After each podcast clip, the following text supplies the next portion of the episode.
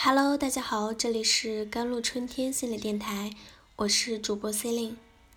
今天跟大家分享的文章叫做《我们害怕说不时，其实是害怕得不到爱》。你的朋友圈好友多，帮我发个广告吧。不，我不愿意，我朋友圈从来没有做过广告啊。你就帮帮忙嘛，帮我转发一下。嗯，那好吧。然后嘞，要么发个仅对方可见的广告，要么一直拖着不发。这两种做法都让自己很不爽，特别是拖着不发，答应过的事儿没有做到，感觉愧对人家，一直拖着，还夹杂着不安与担心。害怕对方时不时跑来催促，不知道如何应对才好。明明是自己不想做的事，却一个不字也说不出口，反倒搞得自己好像做错了什么亏心事儿，真是郁闷。这样的事你经历过吗？心里不愿意，行为上却做了相反的事，内心自然很不舒服。无论你是否意识到这种不舒服，都会在关系里表现出来。哪怕你完成了对方要求的事情，对方依然能感受到你的不良情绪。隐忍的是行为，克制的是脾气，内心的不悦只是被压抑了，并没有消失。这种压抑在关系里会随着随时爆发的裂口。当我们带着不情愿做事时，当单方面的付出得不到回报时，怨气就来了。真正的朋友不会因为你的拒绝而远离你，更不会因为你的拒绝而攻击你。如果因为你的拒绝而攻击你，那么这样的朋友你还留着过年吗？当然也不值得你花费精力去照顾他的感受。关系是平等的、自由的，是相互尊重的。不以尊重为前提的关系，真的可以断舍离了。当我遵从内心的想法，坦诚的说不的时候，免去了很多的麻烦。我不再需要为别人的好评而花费时间，不会为了别人的好感而埋头苦干，空了很多时间留给自己。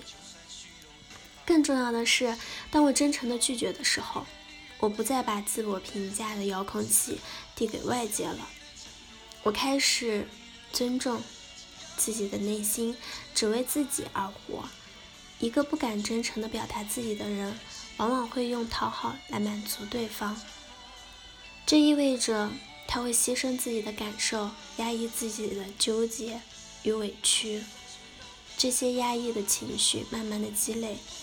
到了一定时候就会爆发，一旦爆发，把对方激怒，他会感到内疚不安，开始压抑情绪，继续去讨好，如此的反复循环，累不累？真的很累。所以很多时候他们不敢指责对方，只能在心里偷偷的埋怨，通过埋怨来缓解自己的焦虑，而在这背后。其实是对自己无能的愤怒，不敢说不，确实会被很多人所喜欢。只是这种喜欢，这种牺牲自我感受而得到的好评，真的是我们想要的吗？这个世界上并不存在单纯的老好人，老好人的背后是有需求的，这个需求就是你们要爱我。老好人压抑来换取爱。他不敢说不，不敢为自己说话，不敢维持自己的权益。这些不敢的背后是担心关系疏离，别人给自己差评。而这样做的话，如果得不到爱，所有的付出就只剩下委屈了。而当委屈积累多了，就会爆发。我们的心理模式是在生命早期与父母互动中形成的。不敢说不，说明我们在成长过程中不被允许真实的表达自己，需要戴着面具做情感的伪装者，不然就要担心被忽视、怠慢和否定。于是我们不得不牺牲自我的真实感受来取悦父母。一个孩子如果意识到想让妈妈微笑而不皱眉，想得到温暖而不是冰冷，必须学会做妈妈喜欢的事，他就会努力的取悦妈妈，让自己变得可爱。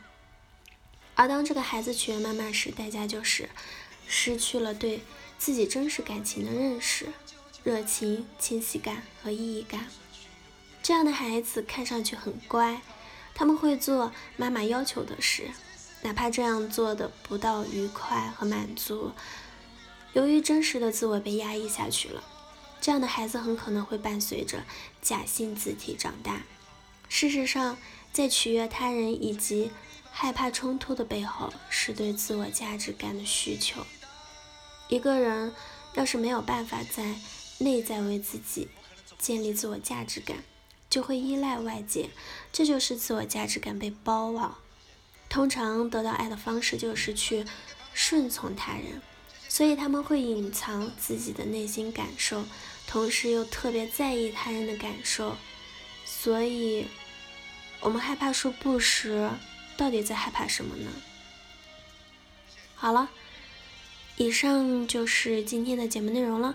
咨询请加微信公众号 jlct 幺零零幺，或者添加我的手机微信号幺三八二二七幺八九九五。